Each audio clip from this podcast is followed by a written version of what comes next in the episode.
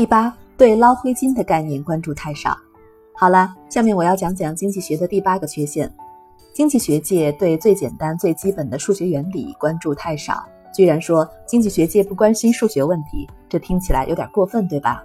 我想举个例子，这个例子可能举的不对，但我已经老了，而且很顽固。尽管这样，我还是想说出来，因为经济学界对捞灰金的概念关注太少。我的观点派生自加尔布雷斯的理论。加尔布雷斯认为，尚未败露的贪污行为对经济产生很大的凯恩斯刺激效应。因为那个钱被贪污的家伙以为他仍像从前那么富裕，于是延续原来的消费方式；而那个贪污钱的家伙则增加了购买力。我认为加尔布雷斯的分析是正确的，但他的观点的问题在于，他描绘的是一种影响较小的现象。因为一旦贪污行为败露，它迟早会败露的，那种效应会很快扭转过来，所以那种效应会很快消失。我猜想加尔布雷斯对数学问题不够关注，但假如你们对数学问题足够关注的话，你们就会想，有一条基本的数学定理是这样的：如果 a 等于 b，b 等于 c，那么 a 等于 c。明白这个数学原理之后，你们会努力寻找功能相等的东西。所以你们也许会问：经济学中有跟捞黑金相同的行为吗？顺便提一下，加尔布雷斯制造了“黑金”这个词，用来指尚未败露的贪污中涉及的金额。所以我深造了“捞灰金”这个词，它起到的作用跟捞黑金是相同的。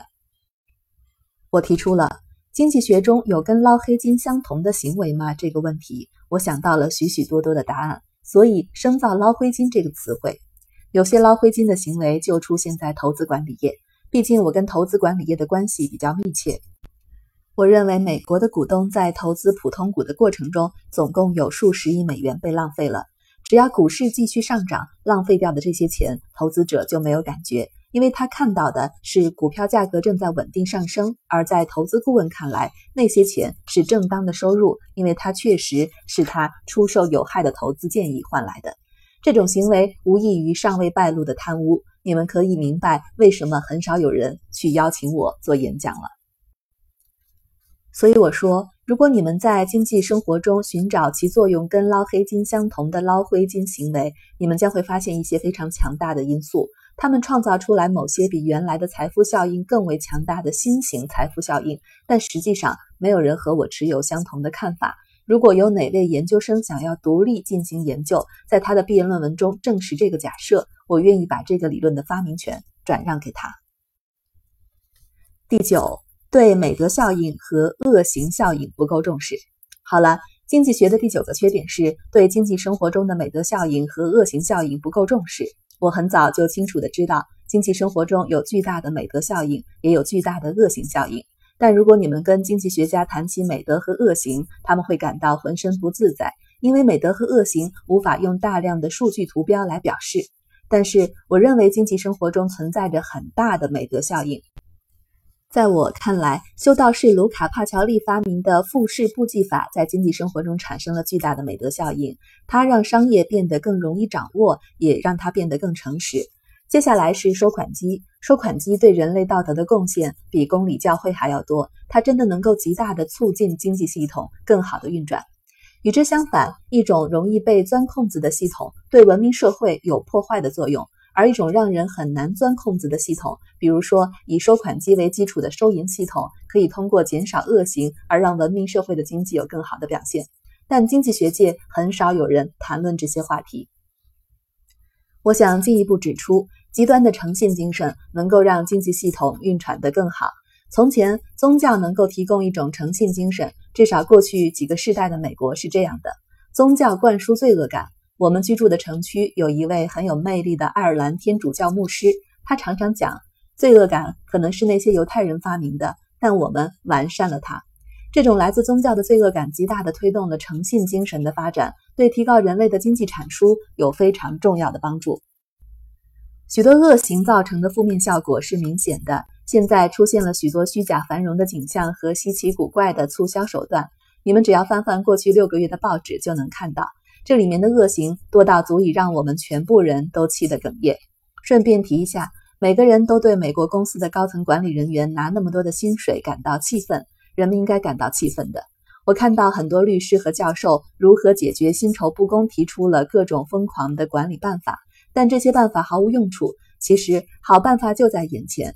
如果董事会的成员都是不领薪水的大股东，那么我们将会吃惊地发现，由于我们降低了互惠倾向引发的影响，公司高层管理人员领取太多薪酬的现象将会消失。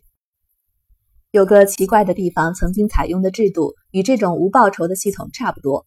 英国的地方刑事法庭有一些非专职的治安法官，他们有判处犯人入狱一年或者拘禁数月的权利。每个地方的刑事法庭有三名法官，他们并不领取薪水，他们的开支可以报销，但有一定的限制。他们每年作为志愿者工作大约四十个半天。这种制度很漂亮的运转了大概七百年。那些有能力而且诚实的人争先恐后的想成为法官，担任这种要职，履行他们的义务，但没有报酬。这也是本杰明·富兰克林在晚年时希望美国政府采用的制度。他认为政府的高官不应该领取薪水，而应该像他本人或者摩门教会的那些领袖，他们非常富裕，完全不领取薪水。当我看到现在加州的情况，我不敢说他错了。反正现在的情况与富兰克林的设想截然相反。其中一个现象是，许多教授，他们大多数需要钱，被各种企业委任为董事。人们往往没有意识到，人世间大多数结果都是不公平的，而且道德规范有时候必须不公平，才能取得最好的效果。过于追求公平，会给社会制度带来严重的功能障碍。有些制度应该故意制定的对个体不公平，因为这样的话，他们整体上对我们大家会更加公平。我经常举一个例子，在海军，如果你的船搁浅了，即使那不是你的错，你的军旅生涯也会终结。我认为，和追求对每个人都公平的制度相比，对那个没有犯错的家伙不公平的制度，更能让每艘舰艇的船长呕心沥血地确保他负责的舰艇不会搁浅。容忍对某一些人的一点不公平，以便对所有人更为公平，这是我向你们所有人推荐的模式。但同样的，如果你们想要得到好成绩，那么别把这个观点写进你们的作业。如果你们念的是那些过于热衷于追求程序公平的现代法学院，那就更不能写进去了。当然，恶行也给经济生活造成了巨大的影响，欺诈与愚蠢造成的经济泡沫无所不在。泡沫破裂的结果通常令人非常不愉快，我们最近就深有体会。历史上最早的大泡沫当然是英国那次可怕的南海大泡沫，它引发的余波非常有意思。你们许多人也许不知道南海泡沫事件之后发生的情况，那给人们带来了巨大的损失和痛苦。在随后的数十年里，除了少数特例，英国当局禁止企业公开交易股票。议会通过的法律说，你们可以和几位合伙人成立合伙制公司，但你们不能公开交易股份。顺便提一下。英国尽管没有公开的股票交易，但它的经济也仍然有所发展。如果那些像赌徒般疯狂的炒股并因此而发财的人仔细研究这个案例，他们是不会喜欢它的。长时间禁止股票公开交易的做法，并没有让英国衰落。房地产业的情况也是一样。我们过去曾有很长的一段时间禁止公开交易房地产企业的股份，但我们照样新建了那么多我们所需要的购物中心、汽车专卖店等等。人们总是以为资本市场就应该像赌场那样，能够让他们快速而有效地赚大钱。但资本市场并不是赌场。恶行效应引发的另一个有趣问题和妒忌有关。妒忌在摩西的法律中是饱受指责的。你们可能记得希伯来人刻在墓碑上的文字：你们不能觊觎邻居的驴子，你们不能垂涎邻居的女仆，不能贪图。这些古代犹太人知道妒忌的人们是什么德行，也知道这些人会惹出什么麻烦。他们对妒忌真的绝不姑息，他们这么做是正确的。但你们记得维尔曼的蜜蜂预言吗？它令人信服地证明妒忌会极大地推动消费抑郁。所以呢，妒忌既是摩西十诫严厉禁止的糟糕恶行，却又是促使经济增长的驱动力。经济学中总有一些人们无法解决的悖论。在我年轻的时候，每个人都对哥德尔的发现感到十分的兴奋。哥德尔证明了数学系统必定有许多不完备之处。自那以后，那些优秀的数学家都说他们在数学中发现了更多无法消除的缺陷。他们终于明白，数学中如果没有悖论，就不能称其为数学了。如果你们是数学家，那么再怎么努力也好，总有一些悖论是无法破解的。好了，如果连数学家都无法在他们自己创造的系统中消除悖论，那么可怜的经济学家将永远无法摆脱悖论。我们这些人就更别说了。那没有关系，生活有悖论才能有趣。每当遇到悖论的时候，我就会想，要么我是个彻头彻尾的白痴，所以才会觉得这是悖论；要么我的研究已经很有成果，已经达到这个领域的前沿。光是弄清我到底属于哪一类，就能给生活增添许多乐趣。这次演讲就要结束了，我想再告诉你们一个故事，以证明人们从有限的知识库存中得到错误的观念，并坚持到底是非常可怕的事情。这个故事的主人公是海曼·利伯维茨，他是从外国移民到美国来的。他们家族在移民之前开了一个铁钉厂。来到美国之后，利伯维茨决定继续制造铁钉。他奋斗啊奋斗啊，到最后呢，他的铁钉厂取得了巨大的成功。他的老婆对他说：“你年纪大了，海曼，是时候去佛罗里达享受生活，把铁钉厂交给我们的儿子了。”所以呢，他就去了佛罗里达，把铁钉厂交给他儿子。但他每周都会收到财务报告。他在佛罗里达没住多久，这些财务报告就急转直下。实际上，他们很糟糕。所以他登上飞机，回到铁钉厂所在的新泽西州。就在离开机场前往工厂的路上，他看到一块巨大的户外灯箱广告牌，广告牌上是被钉在十字架上的耶稣。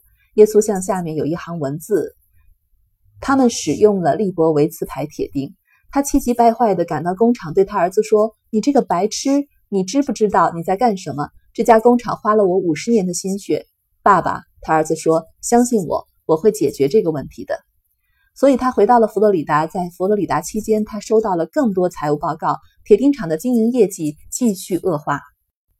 于是他又登上了飞机，离开机场，路过那块广告牌的时候，他抬起头，看着这块巨大的灯箱广告牌，现在上面是一个空的十字架。哇，快看，耶稣就趴在十字架下面的地上。广告语写着：“他们没有用利伯维茨牌铁钉。”你们就尽管笑吧。这个故事很荒唐，但人们执迷不悟地坚持错误观念的做法也同样荒唐。凯恩斯说：“介绍新观念倒不是很难，难的是清除那些旧观念。”爱因斯坦说的更好，他把那些成功的理论归功于好奇、专注、毅力和自省。他说的自省就是摧毁你们自己最热爱、最辛苦才得到的观念。如果你们确实能够善于摧毁你们自己的错误观念，那是一种了不起的才华。好了，是时候来复习一下这次演讲中的大教训了。我呼吁大家熟练地掌握更多的跨学科知识，这样才能更好地理解经济生活和其他一切。我还呼吁大家别因为遇到无法消除的复杂性和悖论而丧气，那只会增加问题的乐趣。我的灵感同样来自凯恩斯：粗略的正确好过精准的错误。最后，我想重复我以前在相同的场合讲过的一句话。如果你轻车熟路地走上跨学科的途径，你将永远不想往回走，因为那就像砍断你的双手。好了，讲到这里吧。下面我来回答问题，直到没有人提问为止。提问：衍生品合同交易会引发金融灾难。巴菲特说过，大祸即将临头。企业的衍生品规模越大，他们要蒙受的损失就会越惨重。你可以替我们预测一下这场灾难会有多严重吗？回答。当然可以成功的对未来的灾难进行预言，向来是很难的。但我自信的预测，大麻烦是要来了。衍生品系统简直是神经病，它是完全不负责任的。人们以为固定资产并不是真正的固定资产，它太复杂了，我在这里没办法说清楚。但你无法相信涉及的金额多达几万亿美元那么多，你无法相信它有多么复杂，你无法相信衍生品的会计工作有多困难。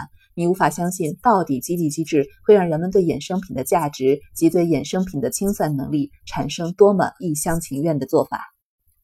核查衍生品账本是很痛苦而且浪费时间的。你看看人们在试图核查安然公司的衍生账本时遇到的情况就知道了。它核准的净值消失了。在美国的衍生品账本上有许多从来没有被赚到的披露利润和许多从来不曾存在的资产。衍生品交易产生了大规模的捞灰金效应和一些普通的捞黑金效应。这些效应一旦被逆转，将会引起极大的痛苦。我没有办法告诉你这种痛苦有多大，以及将会被如何处理。但如果你的头脑是个正常人，曾经用一个月的时间认真钻研大型的衍生品业务，你肯定会感到恶心。你会觉得他是刘易斯·卡洛尔，你会觉得他是风帽匠的茶话会。这些人虚假的精确，离谱的让人难以置信。他们让最糟糕的经济学教授都看起来英明无比。而愚蠢之外，还有贪婪在起作用。去看《诚信的背后：华尔街圈钱游戏的真相》那本书。作者是做过衍生品交易员的法学教授弗兰克·帕特诺伊，他揭露了华尔街规模最大、声望最佳的公司之一的衍生品交易黑幕。这本书会让你想吐。提问：沃伦拿加州第十三号提案开玩笑，引起了广泛的批评。你能告诉我们，沃伦对这些批评有什么反应吗？他感到震惊吗？还是很意外？回答。要让沃伦震惊可没那么容易，他已经七十几岁了，什么大风大浪没见过，而且他的头脑反应很快。在选举之前，他通常会避开某些话题，这也是我在这里想要做的。重读第九讲，这次关于经济学的俏皮演讲发表于二零零三年，写它的时候给我带来了很多乐趣。他俏皮的语气让我感到很愉快，但我希望他提供的不仅仅是没有恶意的玩笑而已。我甚至希望我的某些思想最终能够进入学院派经济学，倒不是因为我想要被认可，而是因为我觉得学院派经济学需要一点改善。